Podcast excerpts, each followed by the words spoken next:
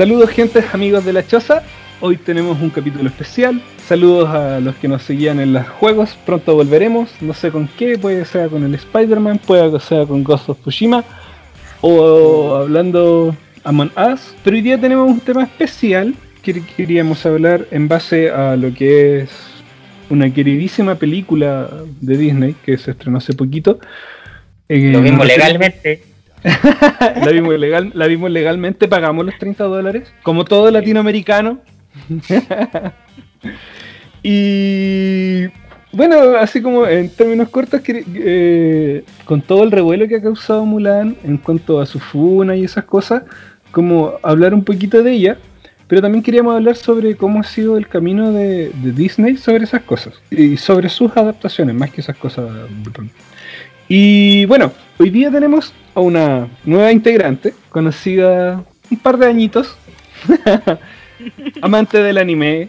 En estos momentos vamos a presentarla como chica Disney, por decirlo así. porque conmigo creo que las ha visto todas. Yo también me considero un chico Disney, he visto casi todo lo que tiene. Y eso que soy más viejote. Bueno, y con mucho cariño y un gran abrazo, queremos saludar a nuestra nueva integrante, a nuestra querida Mai. Ahí, ¡eh! ¡Bravo! Hola. Hola a todos. Eh, para mí súper como oh, importante que me hayan invitado para poder participar de esto, así que eh, bacán, súper, encontré que es bacán como aportar en un proyecto que, que quizás le sirva como a más personas y que también los entretenga, sobre todo en estos tiempos que estamos encerrados en la casa, así que la raja, me sumo de todas maneras y le doy las gracias a los chiquillos por invitarme, así que bacán. Ya, y al otro lado, en esta Trinidad que nos... 952. claro, el infaltable, el terror de la Real Academia Española. de la dupla de la dupla sabrosona, un caradísimo, un caluroso y aprovechando el calor que hace en mi pieza que está horrible. Con cariño ahí un gran saludo a Roberto. Hola Terráqueos. Aquí quitándole. Como ya adelantado. Hoy día vamos a hablar sobre las películas de Disney y sus live action. Disney ha tenido un proceso como bien complicado con lo que son los live action, así como que, mm, eh, en mi parecer, no ha tenido ninguno que sea como el gran batazo de que, oh, que les quedó bacán. Como que todos quedan como con ese sabor medio agridulce. No sé qué les parece esa, esa, esa primicia como que le estoy dando yo, como de mi parecer. Mm, yo creo que, o sea, estamos en una etapa de Disney en donde, si bien tiene sus clásicos y todo, decidió experimentar. Pero claro, como que igual desde mi, perspectiva eh, he notado que o son igual a las películas animadas de Frentón, o, o no sé, eh, tratan de encontrar esa fórmula para darle la chispa al estos clásicos, pero claro, muchas veces no funciona por más recursos que tú le pongáis, por ejemplo. Entonces, me pasa que, que si bien hay algunos que estéticamente están muy bien hechos, como por ejemplo La Bella y la Bestia, yo creo que yo creo que ese, ese reboot ha, sido el mejorcito, digamos, como eh, en términos de dirección de fotografía o dirección de arte, y creo que está muy bien hecho, muy bien cuidado, pero es lo mismo, entonces como que creo que lo único nuevo que vi en esa película fue que cantó la bestia. Yo quedé así como alucinadísima. Yo dije, weón, se pegó el Fígaro, ¿qué onda? claro, el Fígaro. Oye, pero yo, ¿sabéis que yo, te, aprovechando eso que decía, yo por ejemplo, yo puedo decir que de, dirección de cámara y de dirección de arte, para mí yo encuentro que no me gustó mucho, tengo que decir que no, no es de mi gusto como película, El Rey León. Yo encuentro que esa es de las mejores, mejorcitas que tienen en cuanto a, lo que es cámara. Y en cuanto como adaptaciones, para mí, mi yo sabéis que de los live action que yo entré, yo estaba maravillado con esa película. viendo Night Geo. claro, yo estaba, yo estaba maravillado con la película, la estaba pasando súper, súper bien, hasta que llegó al final y fue como, oh, ¿qué hicieron, weón? Me pasó con Maléfica. ¿Sabes lo que pasa? Aquí... Eh, déjame, ¿Qué, ¿Qué pedazo de película y tiene un final, tiene un final tan malo, tan malo. Loco, es, es seria, es medieval, tenéis violencia, tenéis de todo y un final tan de comedia romántica entre mezcla de final Disney con una de película mala de Warner. Oh, De comedia romántica mala de Warner. Es como, pa, eso es el final de Maléfica. Y yo quedé así como, oh. Y fue como. Y me mató la película. Si era una película que si tú la veís, es súper interesante ver el tema. Ese, ese, ese amor que tiene Maléfica por, por la protagonista, que se me olvidó el nombre, maldición. Esas cosas no pueden pasarnos. Pero- Angelina Jolie. No, no, no, sí, pues Angelina Jolie, pero con la. ¿Cómo que se llama la.? Con Bella. Aurora. Aurora, Aurora. con- con Aurora. Oh, hoy día están atravesado. El calor me tiene. Me falta un copetito y. Es que, ¿Sabes lo que pasa? Mira, más allá del final típico cuando el clima va bien, bien, bien y termina mal, como que Game of Thrones, pero otro tema. es, es- el problema de los live action, el problema de los live action es que cuando parta, cuando Disney ve que hay una mina de oro, es saturar. Antes de las live action están las animaciones. ¿Qué hacían? Secuelas. Saturar tanto hasta donde no pueda más el público aguantar. El peor mismo- enemigo de una franquicia es la franquicia. no, y, y los ejecutivos. Y los ejecutivos. Ya. Los ejecutivos, ¿ya? Lo ¿Qué pasa odiamos, con Warner. ¿Qué pasa con los live action? Los live action vienen ya muy, muy- antes de la reformulación de 2010. En los años 50, 60 trataron de hacer los live action que no resultó, que casi nadie recuerda o conoce las películas como de Peter Pan o uno otro experimento durante décadas, hasta llegar a 101 Dálmata que hasta por ahí fue, pero no exploraron más eh, ese tipo de películas, ya se dedicaron en animación. Hasta que llegó en 2010 con el proyecto de Tim Burton con la Alicia. Alicia, claro, ahí, ahí Alicia. como que partió el boom de. Partió, de- partió, claro, como que sí. partió bien. No, no fue como un- una película bien, pero sí los efectos, la secuela y Tomás, Mira, cómo adaptar, cómo adaptar una película, no contando la misma, pero de otra forma. ¿Qué hizo Tim Burton? Hacerlo aquí. Alicia volvía en el País de la Maravilla años después, como casi adulta, ¿cachai? Y tratar de armar otra historia, contar de otro ángulo la historia que todos conocen de la infancia, porque el, el gran arma de Disney Alicia es- a través del espejo se llama esa. La Claro, segunda es. Esa es la segunda parte.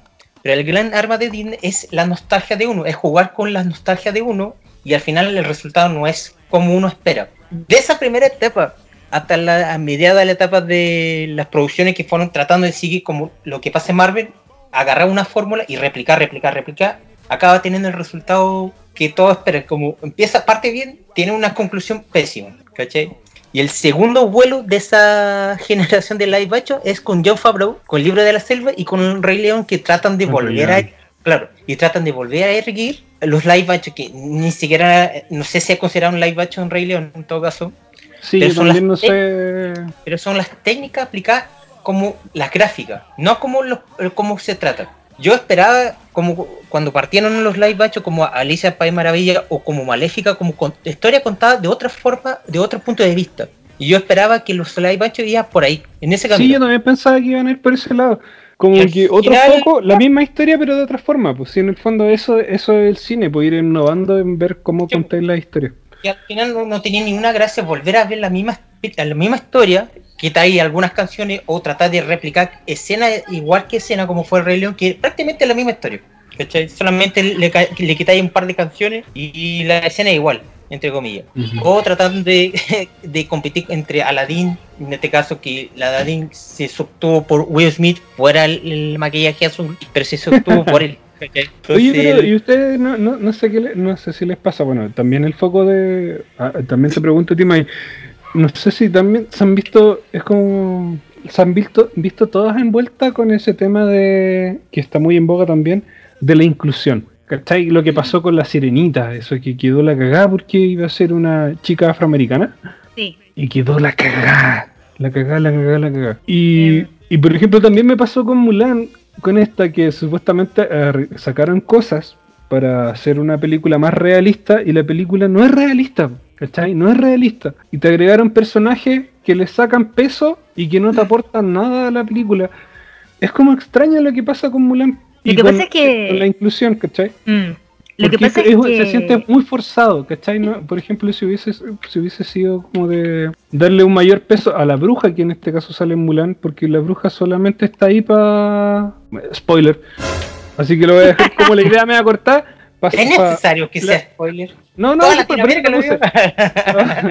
Por eso te decía, está solamente ahí para llegar a un punto y solucionar algo, ¿cachai? Es como un Deus ex máquina, porque en el fondo no le sacan provecho a- al personaje. De hecho, la- lo, que, lo que es Mulan en esta película, lo, veo- lo digo desde el, par- desde el punto de vista de un hombre, eh, es como una rey, es una... Sí, es una, pues, es una, es una Marisú.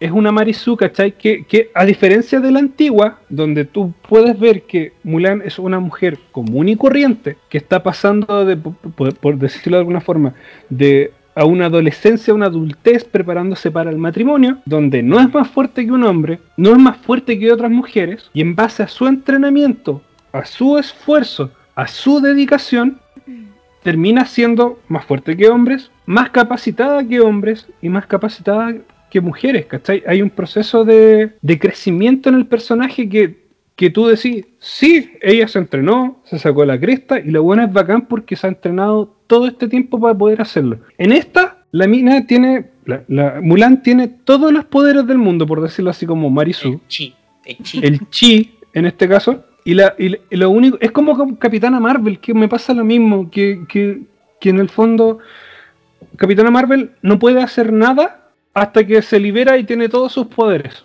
Sí, Mm. sí, Mm, sí. Como Aquí- que, sí. aquí Mulan Mulan así como que el loco le dice tú tenías un buen chi demuéstralo no temas opacar a los demás y ¡buah! y le ganó a todos ¿cachai? O sea, la mina siempre, es como que siempre se contuvo. Entonces yo siento que como ejemplo femenino, para las niñas, en este caso para mi hija, la loca es bacán porque es bacán y estaba predestinada a ser bacán porque nació bacán. No es como un empoderamiento como con la antigua, ¿cachai? Que como que tiene todo un proceso de crecimiento y decirle, si te esforzáis podéis. Aquí no, aquí esta tenía sus poderes y no los usaba porque no quería brillar más. Y en un momento dice, ya, sí, soy bacán y les gano a todos. Mm, Sí, sí, estoy de acuerdo. Solamente que yo creo que podían ter explorado mejor el desarrollo inicio de Mulan, ¿cachai? Como hicieron con Wonder Woman, que partió como una pendeja tratando de cómo explotar, cómo, cómo explorar su desarrollo de hasta llegar al punto máximo, máximo de, de un empo- empoderamiento de, de la mujer. En el Claro, caso y, de y- que eso y su dinastía te la tiran al final. Sí, pues, Así tiene- que- por lo menos en la película, para no dar tanto spoiler, tratan de guiarse en una forma y de repente como que cambia el tono de, de la película, como que quieren película, resolver, quieren resolver luego, ¿cachai? Como que eh, de la nada, no sé, pues, ter- termina derrotando a todo, ¿cachai? En un momento de una escena de una guerra que yo no necesito armadura, total no me va a llegar, no me va a llegar nadie. Sí. Eh, Son todos mal, son real- todos Dark Troopers. La, la, quería decir algo también. La, Mm. y como yo no soy Eh. mulano, no la dejé, la atropellé. Perdón, Mike. Tengo, Mike, cuando, cuando me pase eso, tú interrúmpeme nomás. Yo tengo ese problema de que me apasiono hablando y, y termino avasallando. Ya está súper bien. Eh, pucha, creo que en ese sentido, como que, o sea, teniendo en cuenta igual como el tema social del feminismo, me, me voy a meter en un, en un tema denso No, no, porque... mé- métase, métase. Sí, el cine Yo- es para eso. El cine no tiene que ser políticamente correcto porque tiene que levantar temas para que se hablen. Así que dígalo con Claro. confianza. O sea, creo que eh, estamos en, un, en una etapa como sociedad en donde eh, finalmente las mujeres tienen que darse la oportunidad de tomar las riendas de lo que quieran hacer y finalmente esto se ve como reflejado en, en- en los personajes que nos están mostrando. O sea, esto de, por ejemplo, lo que me mencionaba y de, de que... Capitana claro, Marvel. Claro, como Marvel, pero, pero siento que, por ejemplo, en, el, en la figura de Mulan, eh, sí se ve, por ejemplo, un desarrollo. En Capitana Marvel yo no lo veo mucho porque, No, porque finalmente no, no lo- lo tiene. Brie Larson No. tiene los poderes y como que pudo haber sido el ícono, un ícono, pero si en el fondo eso, eso son podría ser cosas muy bonitas que sean de ejemplo para nuevas generaciones, ¿cachai? Pero como que Pero- no se atreven, ¿cachai?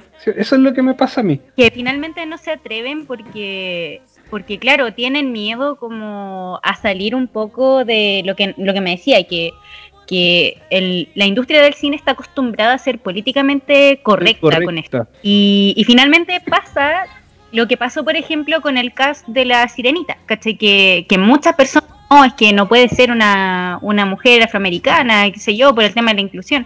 O sea, entiendo que quieren darle una fidelidad a la historia, historia, claro. pero pero chiquillos son tiempos nuevos ¿cachai? o sea es como es como por ejemplo no sé eh, yo hubiera juzgado a Elena Bonham Ca- Carter por ejemplo en las películas de Tim Burton porque ella por ejemplo siempre era la musa de las películas ¿cachai? en todas las películas estaba ahí esencialmente o prestando la voz yo podría decir como Ah, pero si hubieran querido elegir eh, a otra persona que tal vez fuera afroamericana y nunca, nunca se hubieran enterado que fuera afroamericana y cuando lo hubieran sabido, ¿qué habría, pa- qué habría pasado, cachai? En ese, en ese sentido. Entonces, siento que es necesario darle como este espacio a, a la mujer, sobre todo para que, para que finalmente como demuestren lo que son.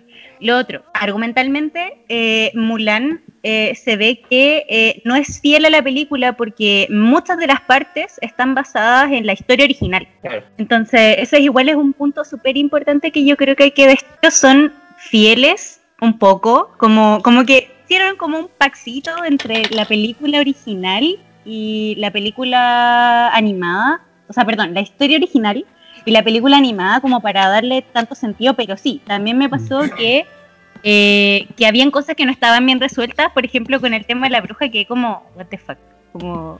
eh, Sí, ¿para no, sí, sí. Sí, la, la bruja, la bruja llega, es que como, como te digo, Es, es que eh, ella- resolver las cosas súper bien. Sí, es y de hecho, dale reto. Ahí Sí, es que en, en el tema de la bruja, eh, el único pero o fundamento que ella tiene, o pretexto porque es mala, porque ella se reflejaba como Mulan, que ella tenía un chip fuerte y, y los hombres Y le daban la espalda la porque no podían, claro, la rechazaron porque una mujer no puede tener no puede tener el espíritu de guerrero y por eso la rechazaron y por eso se convierte en mala, pero así- te- también tiene un- una falencia en el sentido de que ella se une con un, villano que no Spoiler. tiene más fundamento Spoiler. ¿ya? Pero igual es, es sometida por un hombre. Entonces ella Sí, teniendo po, todos los poderes, sigue siendo sometida igual. Entonces no hay como un punto de equilibrio de una justificación real donde la cual me atrapa. Pucha, lo entiende este ¿Sabéis qué personaje. también y- provoca ese personaje? Que el villano no se vea como una pared. Porque se supone que los héroes son tan bacanes como sus villanos. Entonces, si al villano principal te lo pacan con otro y después ese otro no hace nada. Tiene el eh, resultado ahí, tenía no. el eh, resultado ahí, ¿cachai? Yo, por ejemplo, yo, yo cuando supe que iban a hacer Mulan, yo dije que iban a tirar la carne, toda la carne a la parrilla. Vaya a tener ejércitos peleando, Sí, Mulan po. entre medio. Tenían todo para eso, es lo que yo me esperaba, así, y con una, y una, y con Mulan ahí al medio, pues, ¿cachai? En el fondo la historia se cuenta en base a, a- Sí, pues. a Mulan. Eh, y como que todas las batallas pasan fuera de cámara. Sí, es verdad. No sé dónde gastaron tanto presupuesto. Sí, sí, ¿cachai? Entonces, de hecho, lo que veía muchas reseñas, claro, esta versión se siente mucho más pesada y como que le sacaron todos los puntos fuertes. Por ejemplo, en el clímax de la película, hay dos clímax en la película pasando simultáneamente. Que como, como yo lo habría hecho, siendo un aficionado, entremezclándolo, los tiempos de toda la lucha porque está pasando en simultáneo. Pero parten, parten en B, se separan a A con Mulan, termina todo el desarrollo de Mulan, vuelven a B y en B ya terminaron. Mm. Entonces no hay un... Ya. Uy, sí. Y, y falla Polémica que y- fueron polémicas. Por, por ejemplo, los agrade- agradecimientos en los créditos finales tuvieron polémica en las ubicaciones fuera de China y de un grupo de guerrilleros. Y eso le calentó tanto al gobierno chino que no fue no hizo campaña para que Mulan se estrenara. O sea, se estrenó igual en China, pero el gobierno prohibió una campaña felicitando o y eso fue el resultado negativo que fue desastroso para China. Y aparte, el, ah, el mercado de Y el mercado Disney tratando- es súper importante. pues, Claro. Si una película le va mal, en, eh, por ejemplo, todas las hubieron tantas películas de Resident Evil. Si acá a nadie le gustaban, pero a los chinos Pero sí les China sí, o lo transforman, y ¿cachai? recaudaban millones y millones de dólares en China. Caerse con Y el aparte- mercado chino es complicado. Sí, pues, y aparte y trataron de a- a acercarse más al público chino, quitándole las canciones, haciendo un poco más serio la, la trama, pero aún así fallaron por el tema, uno por el tema de, delicado de los créditos y otro porque habían simbolismos que no correspondían. Eh, Por ejemplo, trataron de poner un simbolismo tal vez familia, pero más allá de familia significa otra cosa, ¿ya? Y fueron pequeños detalles que no, no se dieron cuenta o no se dieron el, el tiempo de, de analizar. bien. ¿Ya? Y, en es- y en ese sentido falló en el mercado ori- eh, de China. Oriental, tam- China, claro. También falló en el Extreme, donde en la cual, en vez de seguir como otro Extreme, estrenar la película, no, es exclusivo, tenés que pagar más, más aún. De hecho, no era tan caro si, si te ponía a pensar que si tú vas así con tu pareja, y que está pensado en público infantil, vais con tu pareja, vais con dos niños, más lo que compráis, toda la cuestión, Sí, ¿no? gastáis más, gastáis plata en verla. Porque No, eran 30 dólares nomás. O sea, Claro, eran Sí, 30 po. dólares, pero, pero si tú estás pagando un servicio en donde tú podías tener muchos contenidos, ¿por qué voy a pagar, no sé, por 30 dólares para ver un contenido que en dos meses más en ese mismo servicio será gratis, ¿cachai? es que esa- Entonces, también. Pero claro, que, no es lo mismo que. que dale, Mike, dale. Em, yo, en lo personal, no pagaría tanto por algo que tal vez encontraría que es un poco predecible. Había leído igual hace muy poquito que no había tenido buenos resultados en el mercado chino. Y mm, igual medio como, no sé, no sé si le pasó a ustedes, pero a veces medio, medio como pena, no sé, porque, porque claro, la historia como tiene su riqueza cultural ahí mismo, pero finalmente por un error, en acto más que nada, eh, como que trabajo que considero que es maravilloso a la basura y, y pucha, qué pena por eso. Pero por ejemplo, yo no pagaría claro, los 30 dólares. Yo Claro. no lo pagaría porque, porque si bien tengo altas expectativas, eh, me pasa que, que no sé si vale tanto la pena, ¿cachai? Como que Claro. yo me quedaría con la película, la primera Sí, peli que es como el icono máximo y hasta ahí quedaría, o sea. Y que, como es- todo lo y otro. que hace un, y que hace un quiebre en Disney, po. Sí, pero es que Esa es el película tema de... hizo un quiebre en Disney. ¿Por qué? Porque desde esa película ya no tenía a la princesa inútil que no hace nada. Claro, Y es verdad, sí. pues, no tenía a la princesa inútil que lo único que está esperando es que llegue un weón X a salvarla y que se la lleve para no hacer nada y que él siga su futuro, crezca y se desarrolle y ella ahí, mueve. Tenía todo, tenía todo para ganar en ese sentido como Mulan, pero Sí. yo, yo viendo como lo De- estoy viendo Disney en ese sentido, el Disney paró de fabricar buenos contenidos hace mucho tiempo se han dedicado a comprar como puro marketing, en comprar, comprar, comprar y producir las cosas que pueden supuestamente darle ganancia. Dejó de producir contenido que realmente eran or- originales. Por eso el otro día el CEO de Netflix dijo, vamos a competir ahora en la animación contra Disney y vamos a superar a Disney. ¿ya? De más, en ese- de en ese sentido demuestra que oh, es estupidez lo que están diciendo, pero no es estupidez porque realmente No, lo que está pasando ahora Lo- Disney, Disney ahora está pasando por un momento en- sin idea, no tiene idea. Hasta Pixar, pues Pixar solamente ha estado sacando últimamente películas precuelas o secuelas. Ah, ah, sí, ahora está volviendo un poco a originales, pero con, eh, lo que fue un- Enredado, digo, eh, Unidos, Unidos. que fue una Mm. buena película a pesar de todo. Pero antes de eso eh, no, te- no, no había originalidad, faltó, y eso demuestra que no hay un, un orden dentro de mismo Disney. Y eso demostró con la, el- la misma saga, la más importante de todo para geek como nosotros, Star Wars. Sí, o pues, yo, yo ahí no me voy a meter porque... Eh, hay mucho, hay mu- Sí, porque si hay con fandom que no podéis tocar, es el de Star Wars. de Sí, Star Wars, no. Uh, claro. porque, porque de partida tenéis universos expandidos, precuelas, juegos, novelas. No, De hecho, eh, eh, es eh, un mercado sí. como es que, es que ese mercado ya está consolidado finalmente entonces creo que no no habría más hito que tocar porque finalmente las decisiones que se dan en torno al universo de Star Wars o, o finalmente se hacen como eh, siendo fiel como al círculo cronológico que ellos siguen pero pero pero no me voy a meter en eso. Eh, quería volver como al tema de las princesas porque eh, hubo algo que me llamó mucho la atención y era que ustedes claro lo plantean como como un lado. Eh, No, no, no, o sea, yo lo veo como, claro, Mulan es la princesa, entre comillas, que no es Es, princesa. es que no Claro, es princesa, es claro. Claro, que no es princesa, pero hay otra más y que ustedes no se dieron o que tal vez no tenían, no lo tenían como en la conciencia colectiva de la gente. Y es la princesa de, o sea, la, la- el personaje de la princesa y el sapo. Ah, que esa, esa, esas, y que Sí. no le fue bien. Y que, que no le fue también- Y que no le fue bien. De hecho, Franco Escamilla tiene una rutina sobre eso, que es sobre las princesas Disney. No sé si lo han escuchado ustedes así. No, para nada. Que el tipo, el loco se, que, que, eh, claro, que, que el tipo dice que, eh, que él, para él, existen dos princesas que hasta el momento de la rutina que eran las de, y, y tres posiblemente que eran las bacanas, que él dijo así. Mulan, que no se toca, porque es a Mulan, venció a los mongoles, eh, la de Brave, Em, ah, se me fue, ¿cómo la- se llama? Mérida. Mérida. Mérida y la de la princesa y el sapo. Y que, y que si habláis de todas las princesas, a la única que le fue bien, que no le fue bien, fue la única que quería sacarse la cresta trabajando, no quería ayuda y que quería vivir su vida como ella quería, pero bajo sus reglas, pero trabajando. Pero que yo creo que va un tema de culpa inconsciente de las personas donde fue Sí. durante décadas. Sí, po. Y eso es una culpa te- te inconsciente. rompiste el, pa- el paradigma de, de la princesa que era rescatar, pues, ¿cachai? Sea, Pero sí claro, que yo vi esa película y bueno, es que no sé, es como extraña esa película. No es mala porque tú la podés ver y no te vaya a aburrir, pero no, no, sé si era como para niñas, en el sentido de que... O tal vez sí, estoy hablando pura lecera. Sí, sí era... sea, La mina no quería, no quería un príncipe que la salvara, ella se iba a salvar sola. O sea, básicamente eh, Tiana en como arco argumental llega a salvar a este príncipe, porque si ustedes no se fijan o ustedes no lo sabían, Sí, pues, este príncipe llega... a Nueva Orleans porque los papás lo echaron, porque era Por, un... por vago, vago. Por y vago, mantenido, mantenido de sus papitos. ¿Cachai? Entonces lo echaron, llegó a Nueva Orleans porque los papás le dijeron que o conseguía trabajo o lo desheredaban. O sea, estamos a otro nivel, ¿cachai? Entonces, Y iba a conocer a una mina de plata para que lo mantuviera. claro, pues, eh, lo que él quería era, era casarse con la hija del alcalde finalmente. Se me, olvi- se me había olvidado, sí.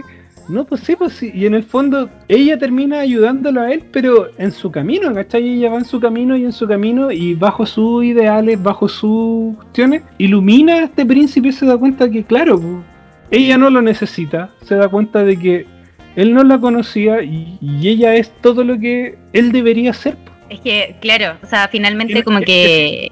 Que si lo resumimos a, a palabras pocas, es como una persona funcional. Toma, y- no es nada más que eso, es una persona funcional. Claro, es como, es como, amigo, yo te voy a enseñar a ser autosuficiente porque ya que no lo tuviste durante toda tu vida, entonces aquí vamos. Pero finalmente eso, siento que, claro, no tuvo mucho éxito la película, pero creo que lo rescatable es que Diana eh, supo tomar las riendas como de la historia para, para de cierta manera como marcar un precedente, no solo en términos culturales, porque si se fijan, Tiana era la primera princesa afroamericana o Claro. afroamericana que tenía Disney y, y no, no comprendo muy bien como el hecho de que no haya funcionado esta fórmula, pero sin embargo marcó un precedente cultural.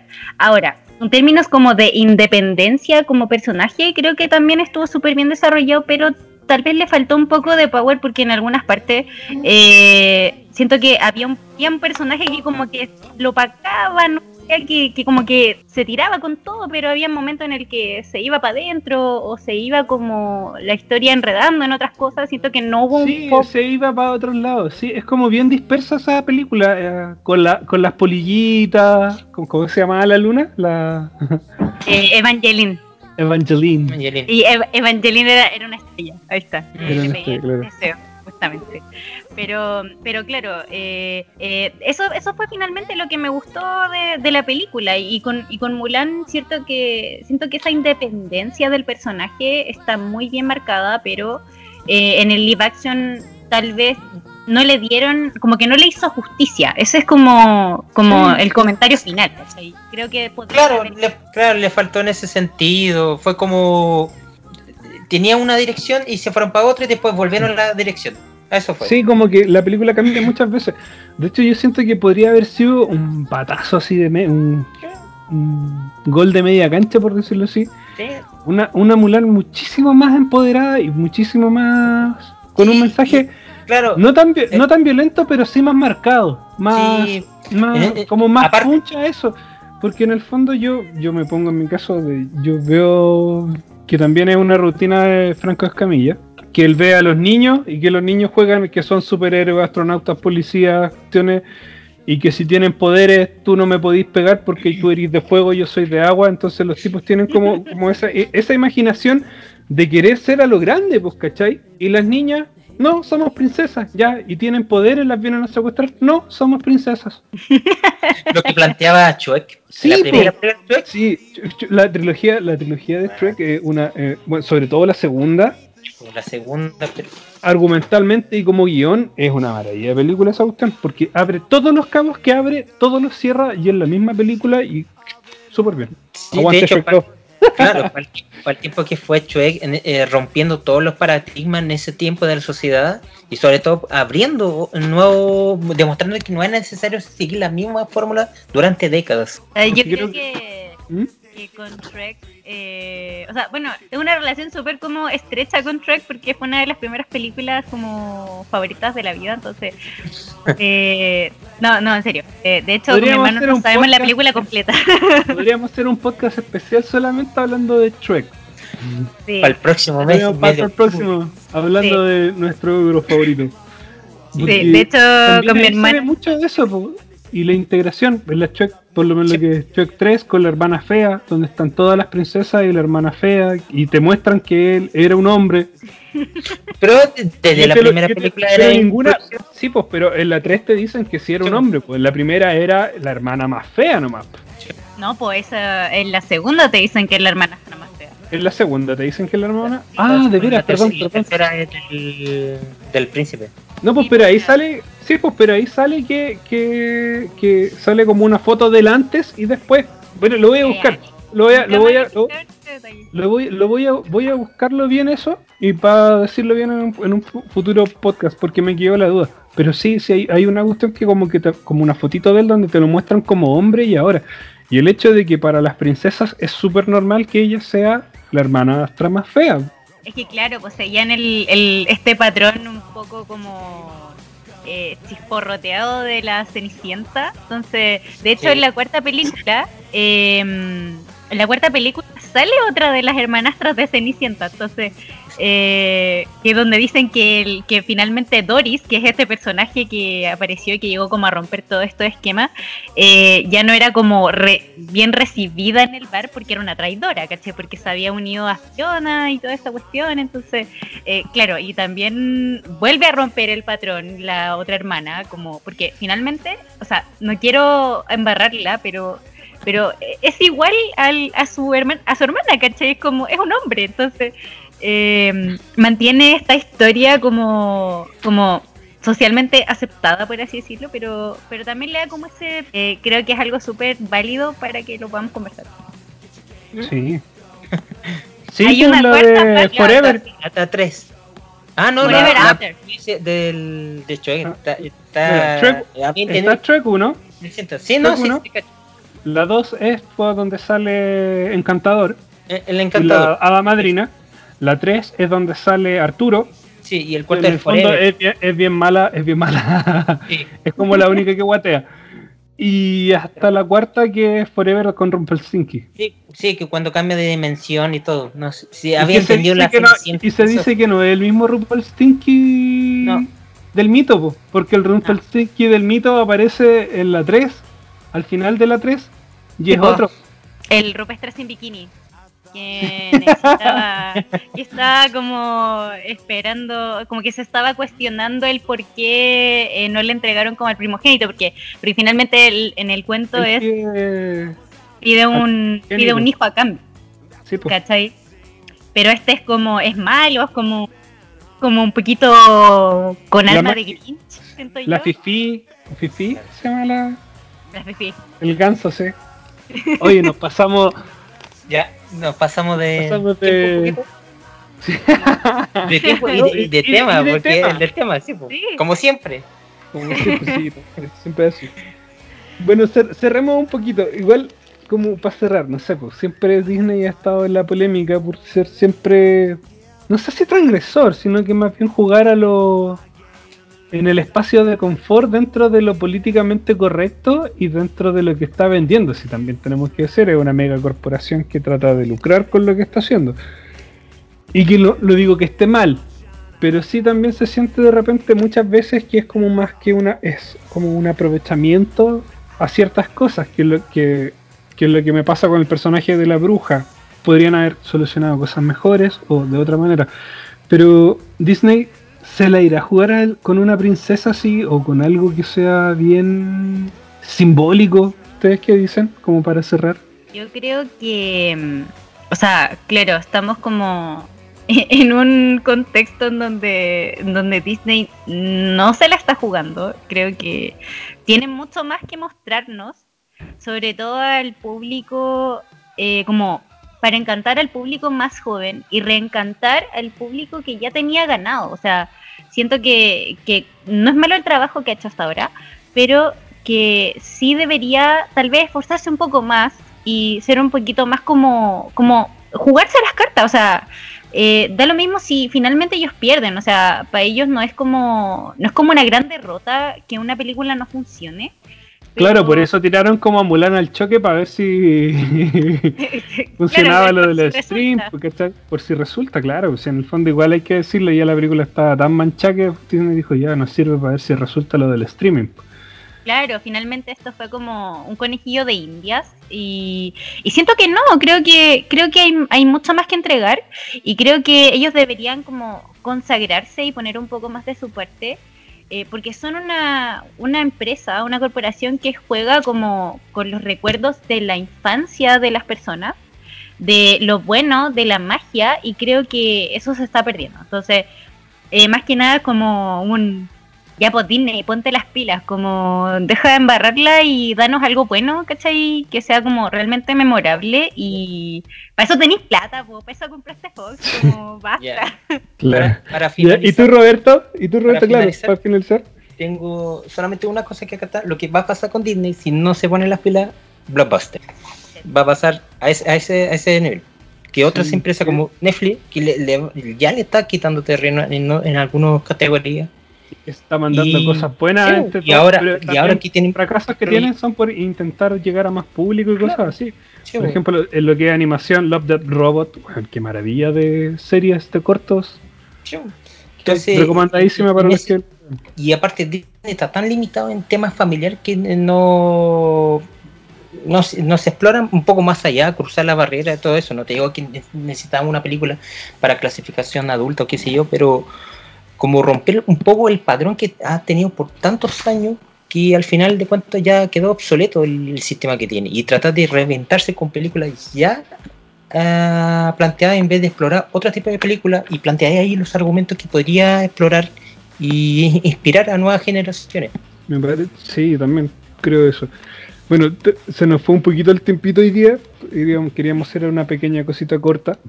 Eh, un abrazo grande y un besito ahí cariñoso a la Mai, que la esperamos tener de nuevo próximamente en el que sigue.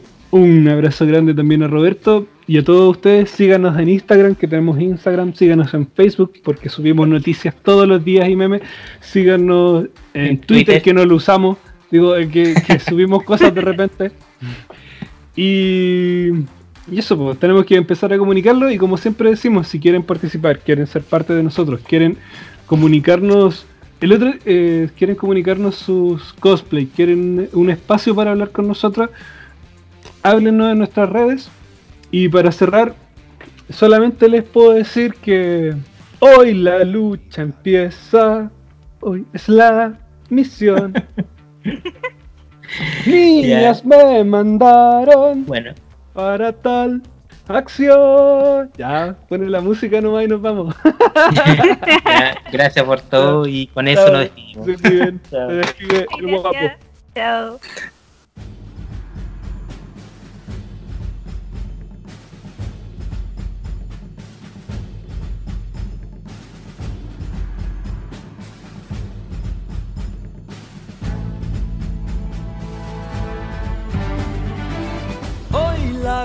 Lucha empieza, esa es la misión.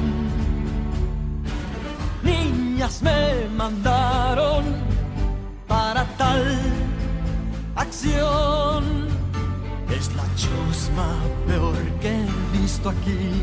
Entenderán lo que es virtud. Hombres fuertes de acción serán hoy. Mantener la calma en la tempestad. Siempre en equilibrio y en vencer, pensar. Son patéticos, escuálidos, nunca entienden qué pasó. Hombres fuertes de acción serán hoy. Puedo casi respirar, solo pido despedirme. El deporte siempre fue una decepción. De miedo los va a matar. Que no vaya a descubrirme. Ojalá supiera yo de natación. Debemos ser cual veloz torrente y con la fuerza de un gran tifón, violentos como un fuego ardiente, misteriosos la misión. Pronto ya los unos nos van a atacar pero si obedecen se podrán salvar. Tú no sirves en la guerra cruel a empacar, hay tal virtud. Hombres fuertes de acción serán hoy. Debemos ser cual torrentes y con la fuerza de un gran tifón, violentos como un fuego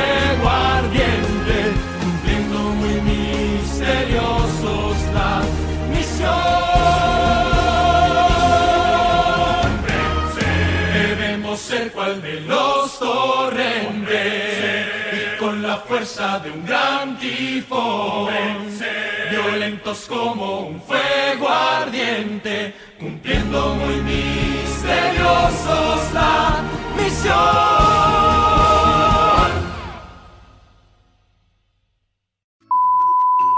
Los BTR, Sí. perdón, BTR me. BTR me, me pateó en el suelo. Y eso, y eso que tengo 400 megas, imagínate si tuviera menos. PTR nos decenado otra vez. Oye, pero. Nosotros le mandamos cariño a BTR por jodernos los podcasts. Sí, va, va a ser nuestro auspiciador algún día. Antes, antes lo decíamos, la empresa de las tres pelotitas, de las tres letras o cosas así. No, ahora BTR y la. A ver, Sí. Oye, pero en el caso, más allá del argumento de- del cine o de la película, también tuvo falla fuera de cámara.